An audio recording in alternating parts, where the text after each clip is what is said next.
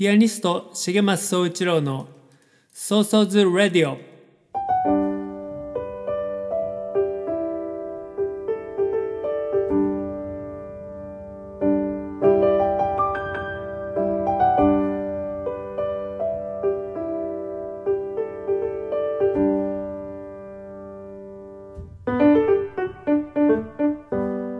この番組はピアニストの重松総一郎が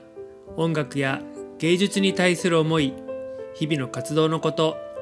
アーティストとして生きるということ生活や社会子育て政治のことなど気軽に話す番組です。その日の即興演奏など音楽も豊富にお届けします。皆さんこんにちは。ピアニストの重松総一郎です。ソーソーズレディオ第7回になりました。えー、なんだかんだで2ヶ月近くまた空いてしまいました。えー、なんかね、もっと1ヶ月に1回は最低でもやろうと思ったんですけど、えー、バタバタしてるとできないですね。えー、今日は、えー、ちょっと落ち着いた気分でできたらなと思っています。えっ、ー、と、夏がね、もう終わってしまって、だいぶ涼しくなりました。皆さんは夏はどんな風にお過ごしでしたでしょうか？えー、僕は9月はライブはすごく少なかったんですけど10月入ってからは、えー、久々にちょっと遠出のツアーをして愛知県滋賀県東京で、えー、ライブをしてきました、え1週間ね続けてずっとツアーだったのでそういうのもね久しぶりでした。前はね毎週末当たり前のようにやってたんですけどねコロナ以降こういうのもねまた久しぶりになりました。で今回は行く先々でライブ配信も行いました。ご覧になってくださった方も大勢いらっしゃると思うんですけど本当ありがとうございます。えっ、ー、とライブ配信も最初スタートしたあの4月だったかな。スタートした当初は本当に手持ちの機材で、えー、画面もねそんなに綺麗じゃないし音もそんなに綺麗じゃなかったかもしれないんですけどちょっとずつ機材も集めて、えー、今回も、えーと、カメラもまあ結構いいものに変えましたし音も、えー、マイクをちゃんと立ててそれから配信も専用の配信機器をビデオスイッチャーっていうんですけど使ったので、えー、映像と音のねこうズレなんかも今回はほとんどなかったですし、えー、これは本当ライブライブ配信なの？っていうぐらい綺麗な映像で配信ができました。その分、えー、機材もこう増えたので、えー、結構重い荷物を20キロ近い、えー、荷物をスーツケースに入れてその各地をね関西中部地域東京こう担いで回るのは結構大変でしたね。しかも当日はこう配信の準備をしてテストしてスタートしてそして演奏して演奏終わった後も全部片付けて、えー、いつもの3倍も4倍もエネルギーを使いました。まあこれもね慣れかもしれないし、えー、演奏に集中しつつライブ配信もいいものを届けて、えー、ちょっと今はライブの数も少なくて収益的にも厳しいのが続くのでライブ配信でそれを補えたらいいなと思っています、えー、いつもと違ったのは関東にツアーに行くと横浜の実家に寝泊まりするんですけど、えー、まあ両親のことなんかも考えてホテルを取ったりとかして、えー、まあ、僕がこうツアーにツアーに行くことでもう僕だけじゃないですけど各地を回回る人がウイルスをねまき散らすみたいにねちょっと思われる方もいると思うんですけれども、まあ、僕もこう最大限にね気をつけて普段も全然住んでる長崎ではマスクもしたりしなかったりですけど各地ではちゃんとマスクも真面目にして、えー、気をつけてやってきました。それから長崎に戻ってから2週間はうちではライブしてほしくないっていうねやっぱそういう会場もあって、えー、まあそういうところのために自宅待機というかですね、えー、2週間はそういうとこではライブはしないようにとか、えー、結構気を使っています。まあ、できる限りねそうやって気をつけながら前に進んでいきたいなと思います、えー、今回のラジオもゆっくり楽しんでください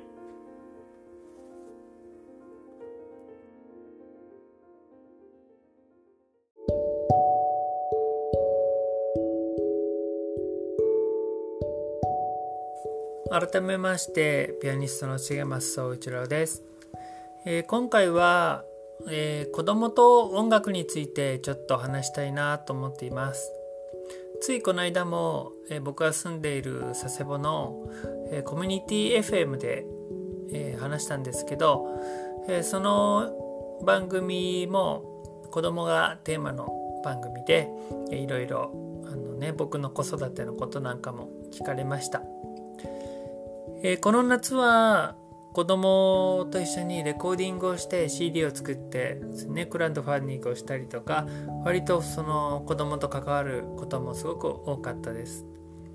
えー、皆さんにクラウドファンディングしていただいた「ここから佐世保から」っていうね、え、佐世保をテーマにした楽曲の CD もえっ、ー、と各学級佐世保市内の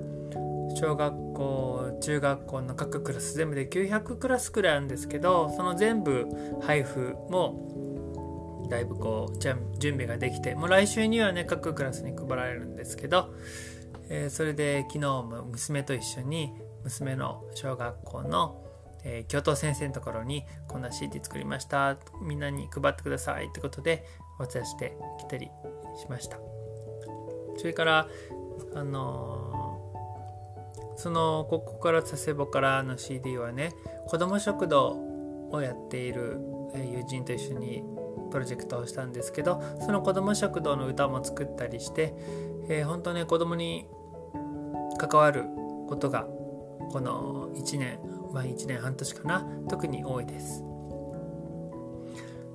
えー、どうしてそうやって子ども向けの音楽というかですねそういうプロジェクト企画が増えたかっていうと、まあ、自分に子どもができたからっていうのも多いんですけど自分と同じ世代の人が割とねライブに来てくれることが多いとこう子供連れでライブに行きたいとか、えー、そういう方もねだんだん増えてきて。でまあ大人のように静かに聴けるわけでもないしだけど子供も楽しんでもらいたいしということでじゃあまあ大人向けもやるし子供向けというか子供が騒いでも大丈夫なものとかもうちょっとワークショップっぽいものとかそういうものも企画したらいいなって感じでやったりそういう機会が増えました。それからうちの保育園で演奏してほしいとか幼稚園で演奏してほしいとか、えー園長先生なんかと知り合ったりとか、まあ、そういうので、えー、保育園幼稚園で演奏する機会が増えたっていうのも、えー、子ども向けの企画をやるようになった大きな理由の一つですね。で僕にとってもすごくこう新鮮なことで、えー、まあ、基本的に僕の音楽って大人向けというか、えじっくり音に浸るようなタイプの音楽なので子供がこう落ち着いて座っときなさいっていう感じで聴いてもらう音楽。じゃなんか座っときなさい。っつって聴いとかなきゃいけなくて。でもそんな風に子供縛りつけたくないので。じゃあどうやったら子供にこう楽しんでもらえるかってね。考えることも割と新鮮なことでした、えー、だから僕にとってもなんかこう新しい世界というか新しい挑戦で、えー、まあ、やりがいがあるというかですね。そういうものなんじゃないかなと思っています。もうここ10年ぐらいは多分ね子供向けのいろいろやってますね、えー、いつも主にえーと、と子供向けだと最初の20分ぐらいは、えー、ソロを聴いてもらってえー、まあどんなちっちゃい子でもね20分ぐらいはね結構その音だけのものに耳を澄まして浸るっていうのもねできるので、まあ、20分ぐらいピアノソロせっかくなので聴いてもらって、え、それからその後次の20分ぐらいで、えー、となんか絵本の朗読なん読み聞かせなんかとえ、コラボをしたりして小耳でも目でも楽しんでもらえるようなものにしてでその次の20分は子どもたちも自ら楽器を持ってもらってみんなでこう即興セッションのワークショップなんかをやって、え、そのなんか聞いて見て自分も参加するみたいな感じの3段階で、えー、大体1時間のプログラムでやったりしています。えー、保育園幼稚園によってね全然こう子どもたちの様子も違って、えー、すごくなんかねお行儀よくて、えー、っていうところもあればもう手も疲れないつけられないぐらいね大騒ぎなところもあってどっちがいいとかどっちがね悪いとかじゃないんですけど、えすごく僕も試されるというかね臨機応変にそれに対応できるかっていうのがですね、え試されますね。はいえこの夏は娘とツアーしたんですけど、えー、広島に毎年ツアーしていて、えー、親子父娘2人旅の大事な時間なんですけれども、えー、いつもはですね単なる2人旅で僕のライブに娘が一緒についてくるっていう感じですけど今年は行く先々で僕のライブに娘にも出演してもらいました。しかも、まあ、いつも歌の出演だけなんですけど今回は、えー、各地でね即興セッションも娘とやりました、えー、なんかねこうネタは何も決めずにじゃあ1曲完全即興で2人でセッションしますみたいな感じでやったんですけど、えー、これがですねやっぱりあの娘の即興力が生かされるというかまあ、なかなか小学4年生でねそこまでできる子がいないんですけどうちの娘はあの最初の時点で楽譜のないそういう自由に音楽をするっていうところからスタートして後から楽譜をね教えたりしたので、まあ、本人も今も楽譜よりも自由に演奏する方が好きで彼女の今のメインの楽器は鍵盤ハーモニカなんですけどまあ、目つぶって聞いてれば大人が演奏してるんじゃないかなんてね言ってくれる人もいて、えー、のびのびと彼女なりの感性で、えー、その場の雰囲気とか感じ取って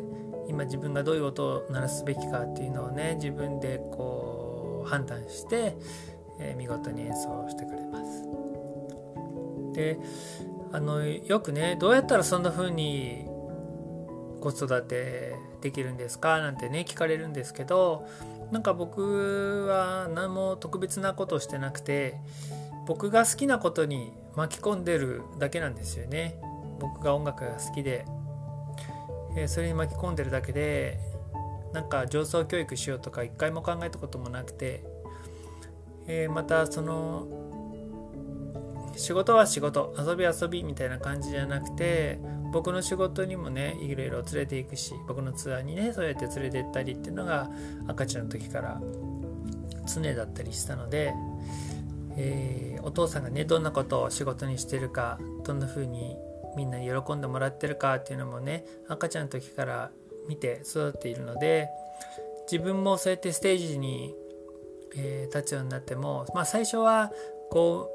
うもうお父さんに言われたからもうちょっとやりたくないけどステージに立ってみたっていう感じでしたけど今はもう一発のミュージシャンっていうか、えー、皆さん聞いてくれてありがとうっていう気持ちであのちゃんとステージに立ってるんですよね。そして自分の役割をこう堂々とこなすというか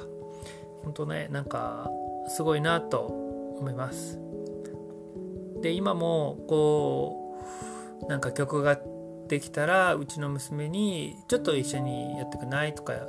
こう子供が歌うといいような歌ができたらちょっと歌ってくんない？みたいな感じで気軽に頼んで2人で音楽を作れる関係なんですけれどもあのライブすることもそれと一緒に音楽作るっていうことも全然想像してなかったんですよね。自分に子供ができたらこんな風にしたいなとか想像したこと全然なかったしまあ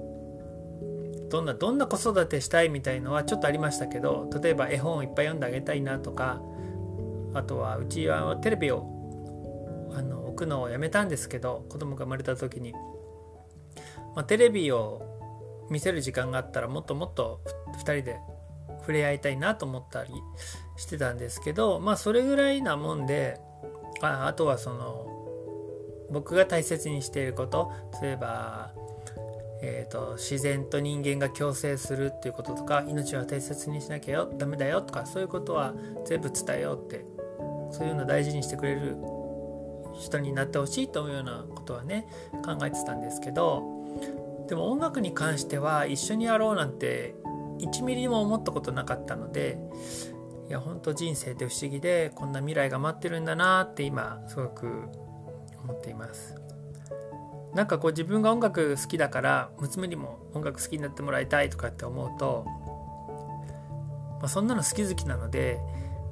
あのあんまりね期待して娘が音楽好きにならなかったらねがっかりするだけだからそんな期待もしなかったしあのね押し付けもしたくないと、えー、もともと思っていました。でもねこんな未来が待っていてそして、まあ、これからね反抗期になってあのお父さんと一緒に音楽やりたくないっていうような時が来るかもしれないですけどでも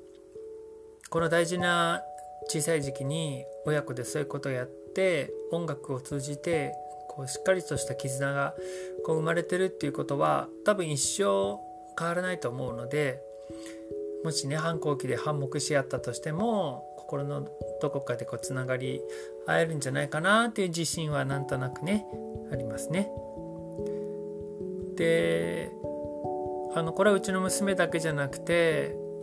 全ての子供全ての人に対して言いたいことでもあるんですけどあの自分の表現手段があるかどうかってとっても大切なことだと思うんですよね。あのまあ、誰でも嬉しい気持ち悲しい気持ちそれから怒りとかもうものすごいストレスとかそういうものをと付き合いながら生きていくじゃないですか、まあ、それが人生っていうかね。その中で私はこう思う私はこうしたいっていうものをこう表現する術を手段を持ってるか持ってないかってものすごく大きいと思うんですよね。それがあの、えー、言葉じゃなくてもいいんですよ。まあ、もちろんあの言葉で得意な人は思ってることを全部吐き出してすっきりできると思うし言葉で言えない人はそれをあの絵で表してもいいし音楽で表してもいいし、えーと、文章にしてもいいしねそうやってやることで、えーと、もちろんストレスをためないし自分は自分であるっていうことを自己主張もできるし他人にそれを伝えられるしそこはすごく大切なことだと思うんですよね。えー、僕にとってはそれが音楽が音楽であって音楽がなかったら本当どうなってたか死んじゃってたかもしれないなんかそれぐらい表現手段としての音楽は僕にとっては大切なんですよね。えー、まあ、悲しい時もね嬉しい時も音楽がいつもこう寄り添ってくれて音楽は裏切らないし嘘もつかないですからねそれからそういう悲しい時なんかは音楽に触れることでピアノを弾くことで自分で自分を癒すことができるし、まあ、そういう意味では全ての人にそういう手段を持っていてほしいし子供に関して言えば教育とかね子育てに関して言えば学校の勉強ができるかどうかとか宿題やってくるかどうかとかそんなことよりもそっちの方がよっぽど僕は大切だと思っていて、えー、あなたがあなたでねあるための表現手段そういうものを持って持ちましょうっていう持ったらどうしたらいいかっていうのが、えー、教育の中でねこう身につけてもらうっていうのはどんな勉強より大事かもしれないなと僕は思っています。えー、だからねうちの娘がこれからうんと中学になったらね部活とかがあったりとかしてその中で音楽を選ぶかどうか人生の道としてね分かんないんですけど特にねうちはあのうちの妻が美術系なんですよね。あの美大を出て美術の勉強をずっとして今もグラフィックデザイナーをしているのでうちの娘はこう美術と音楽と両方に触れてそういう環境で育っているので絵を描くこともものを作りするのもね好きなのでひょっとしたらねそういう美術系に行くかもしれないし全くこう関係ない道に行くかもしれないですけどでもあのうちの娘の心の中とか傍らとかに常に音楽とか美術があってそして悲しい時は歌を歌ったらすっきりするとか楽器を弾いたら、えー、喜んでくれる人がいて自分も救われるとか誰かを救うことができるとかそんな風にね音楽がずっと彼女のそばにあったらいいなと思っています。で、まあ、同時にね自分の子供だけじゃなくて、えー、全ての子供たちにそんな風なね機会を送ってあげれたらなと思って、まあ、子供向けのそういう音楽の企画とか子供がもっと文化芸術に触れる機会をっていうのをねなるべく作るようにしています。それからあの僕はあの自分の住んでるところとか、まあ、住んでないとこもそうですけどあの市のプロジェクトとかね子育ての例えば市役所とかの、えー、企画とかそのね助成金をもらっているようなものもねこうまあそう自分で申請してやるんですけどそういうものでも子供に子供がもっと文化芸術に触れる機会を市の方が自治体の方がもっと積極的にやってほしいっていうような内容のものをなるべくやるようにして、えー、それに誰かがやらないとほっといてもやってくんないんですよね。よっぽどアートに力入れてる自治体じゃないとね。だから、まあ、子育て支援とか文化振興っていうのはどこのこう役所にも課があってその科の人なんかとこうちょっと連携して、えー、こうやってね子どもたちにもっと文化に触れる機会を作りましょうっていうことでね訴えたりとかしてやっています。で僕が本当に自分がただピアノ弾くことただライブすることだけにね専念できたらそれはそれで幸せなんですけどだけど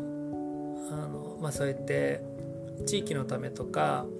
まあ、子どもたちのためにえ何か役に立つことにこうエネルギーを使うというのも僕自身の、えー、ためになるし、うん、ただ音楽に専念するのももちろんいいですけど、えー、自分の活動のねモチベーションにもなってるんですよね。だからでそれを通じて大人同士もいろんな人とつながり合えるし子どもたちのこう成長もこうやって見守っていくのもねすごく自分にとっても嬉しくてあ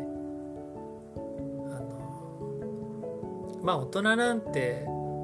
老いていくだけですけど自分がね自分もそうですけど子供って未来があるじゃないですかだから子供に関わることをやるっていうのはすごく未来を感じることでもあってあの自分にとってもすごく救いのあることなんですよね。だからうん、そうですねもっと多くの人に子育てとか教育とかに関わってもらって、まあ、自分の人生にこうなんか希望を感じられないような人でも子供に関わるようなことをやったらねなんか未来を感じたり希望を感じたりできるんじゃないかと思うんですよね。えー、そういうね、まあ、周りでもいい影響を与えられたらなと思うし思いのある人とこう手を取り合ったりしていけたらなと思っています。えー、ちょっと止めどもなく話してしまいましたけど、えー、また何かね皆さんのご意見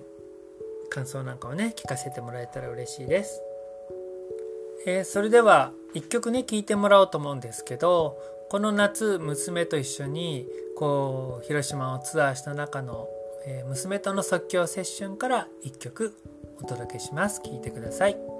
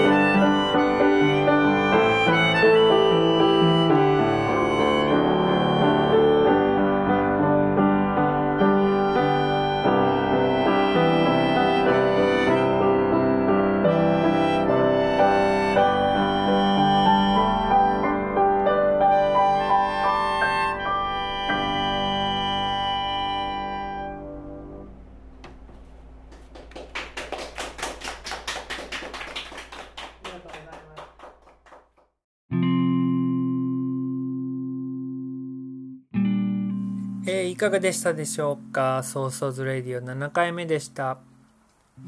えっ、ー、とですね、ライブのお知らせをちょっとさせていただこうと思います。今週末、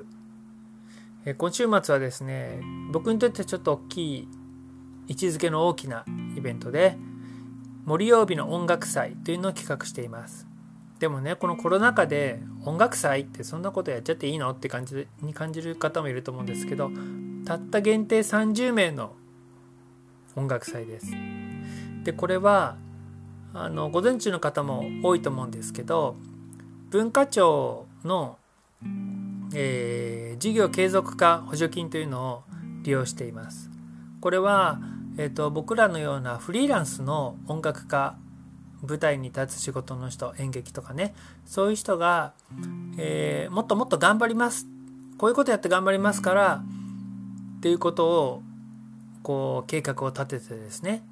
でコロナにもこうやって取り組みます。だから補助をしてくださいっていうのことをこう申請すると,、えーと、その取り組みに対して4分の3の補助をしてくれるんですよね。金あの経済的に。4分の1は自分で稼がなきゃいけないんですけど自己負担なんですけどで僕もその補助金を使ってこうライブ配信の機材を揃えたりそれからこの森曜日の音楽祭も企画しています。だからこの森曜日の音楽祭っていうのはアフターコロナウィズコロナのこのコロナ禍の中でどうやったら、えー、いい取り組みができるかっていうことを模索する一つの、えー、ものとしてまあ、あの文化庁の方ではそれをトライアル公演と呼んでるんですけどそのトライアル公演として取り組みます。ですので音楽祭はやるけどコロナの世界の後の、えー、音楽祭なので30名に限定するし、えー、森の中自然の中でこう常に気持ちのいい空気が流れるところで、えー、密にもならず、えー、自然と共生しながらやるような音楽祭になっています。あのコロナが何で起きたかって結局人間が自然と共生せずに破壊したからなんですけど、まあ、これからねいかに自然とこう共生していくかってもっともっと真剣に考えなきゃいけないという意味で森の中の音楽祭にしています。でこの森曜日の音楽祭あとねえっ、ー、とまだ5席ぐらいは大人の方5席子供3席ぐらいかなは座っていただけるので是非満席になったらなと思いますのであの、九州方面の方是非お越しいただけたらなと思います。詳しく話します。10月24日土曜日長崎県東園木郡の流東線風水庵で3時から5時半までの2時間半行います。出演が、えー、僕が組んでいるバンド風の音楽家これはシンガーの平坂の泳ぐ馬頭琴奏者の岡林達也そしてピアニスト重松そちらのトリオなんですけどこの3人組とあとは僕の僕が一緒に CD も作っているシンガーのおきつななこそれから僕と娘のえー、デュオそれから、えー、長崎の、えー、まあ、有名な民族音楽楽器奏者でもある島川浩二、えー、彼はこのね風水屋のオーナーでもあるんですけど、えー、その4組が出演する音楽祭です。えー、本当ね森の中なので滝がねこういっぱいあるんですけど十数個の滝があるんですけど早めに来て3時スタートなのでもうお昼から来て滝を巡ったり天気も良さそうなのでこう綺麗なね川に裸足になって川に足をつけたりそれから風水庵でもランチもいただけるので、えランチを召し上がっていただいたりそんな風に過ごしていただけたらなと思います。えーとそれからえー、10月の28日水曜日、えー、大分県の、えー、九十町っていうのかな？九重町九十町っていうのかな、えー、九十三霊飯田高原にあるペンションの風の丘というところで、えー、風の音楽家のライブがあります。これがねまたすごいいいところで風の丘っていう名前がぴったりなんですけどもう山のてっぺんに近いところもうそれ以上上には家が家も建物もねないような丘の上でほぼこう360いかないか300度ぐらい一面見渡せるような丘の上のねペンションでライブします。でこれがですねライブとライブの後の打ち上げのご飯宿泊朝ごはん全部ついて5000円というねすっごいサービス価格のライブですのであの多少ねちょっと遠くてもこう観光で来てもらえたら嬉しいです。絶対こう損のない場所です。ぜひぜひお越しください。風の音楽家で2時間のライブをやります。それから今月はあと10月30日金曜日31土曜日11月1日日曜日この3日間小さな青空マーケットっていうのを長崎で佐世保で行います。でこれは、えーと、入場無料で10時から4時まで、えー、佐世保市茂雄町にあるオランダの花屋さんで行います。えっ、ー、とこれのこれについて詳しい、えー、内容はまた次のラジオ番組でお知らせします。いつもね、1ヶ月以上空いちゃうのに、え2週連続で多分あの放送できると思うので、次またぜひ聞いてください。っていうのは、え、ー、と、このオランダの花屋さんっていうのを主催している僕の親友であるヒームストラ・マイっていうね、マイちゃんが、オランダから今帰ってきていて、その彼女が主催するんですよね。で、マイちゃんが、あの次のラジオゲストで出てくれて、一緒にトークしてお知らせしますので。今ね彼女はあの2週間の自宅待機期間中なんですよね。PCR 検査オランダでもやって日本でもやって2週間待機してそれでやっとこのイベントをね企画できるっていう開催できるという感じなので是非ねあのお越しいただきたいイベントです。僕はピアノをあのこの青空マーケット野外に持ち出して無料のピアノライブ野外ピアノライブを1日3回やります。でその中でえっ、ー、ともう詳しく話しちゃってるけどあの3日目の3時からのステージではここから佐世保から一緒に作った子供たち12名と一緒にあ12名揃わないかもしれないけど、まあ、10名は揃うと思います。一緒にあのステージやりますので新曲もやりますのでこれね是非お越しいただきたい無料のイベントです。で、あのライブ配信もちょっとこの野外イベントなんかはできないんですけど今週の土曜日の森曜日の音楽祭はライブ配信も行います。えっ、ー、と初めてのカメラ3台でのライブ配信であの先ほどもお話ししましたけどその文化庁のトライアル公演なので僕がこのコロナの後に取り組んでいる取り組みの、まあ、まあ、集大成までいかないけど、まあ、集大成みたいな感じでやるので、えー、コロナ対策もするしライブ配信もするしという感じです。えー、こうねいろんな人が出てうちもメンバー3人ですのでこう、ね、カメラ3台でいろんな角度から見てもらえてっていう感じで、えー、楽しんでいただけると思います。え、ー、と、あの、このライブ配信っていうのもね、ミュージシャンによってはやる人もいないし、やらない人もいない、いるし、僕も最初全然やる気なかったんですけど、えー、お友達がね、あの、オンラインでもいいからライブややってほしい、やって聞きたい、見たいっていうふうに言ってくれたので、あの、始めたんですけどね、始めてみると、あの、結構楽しいので続いています。で、この間ねラジオに出た時に思ったんですけどやっぱラジオも僕すごく好きで出るのが。でテレビもまたまにですけどテレビ出演するのもね結構好きなんですよね。でそれなんでだろうと思ったらまあなんでだろうというかそのももともと源流をたどると小学校5年生かなぐらい6年生ぐらいの時に放送委員会で放送委員だったんですよね。それで昼休みの放送をやったりしたんですけどあの経験ある人もあると思いますけどこうみんなが給食食べてる時に全校放送でトークしてで好きな曲をね流したりなんかクイズ出したりとかなんかそれ結構好きな好きだったんですよね。だそういうあのその延長線上にあるんだなと思ってで今の時代この YouTube なんかも使って自分が自ら放送局になって、えー、やりたいことをね番組的な感じでできるっていうのはやっぱり楽しいんだなと思ってであのコロナであの普通のライブがもうできなくてまあいろいろ大変じゃないですか。で、まあ、そんな中で新しいことにチャレンジすることで、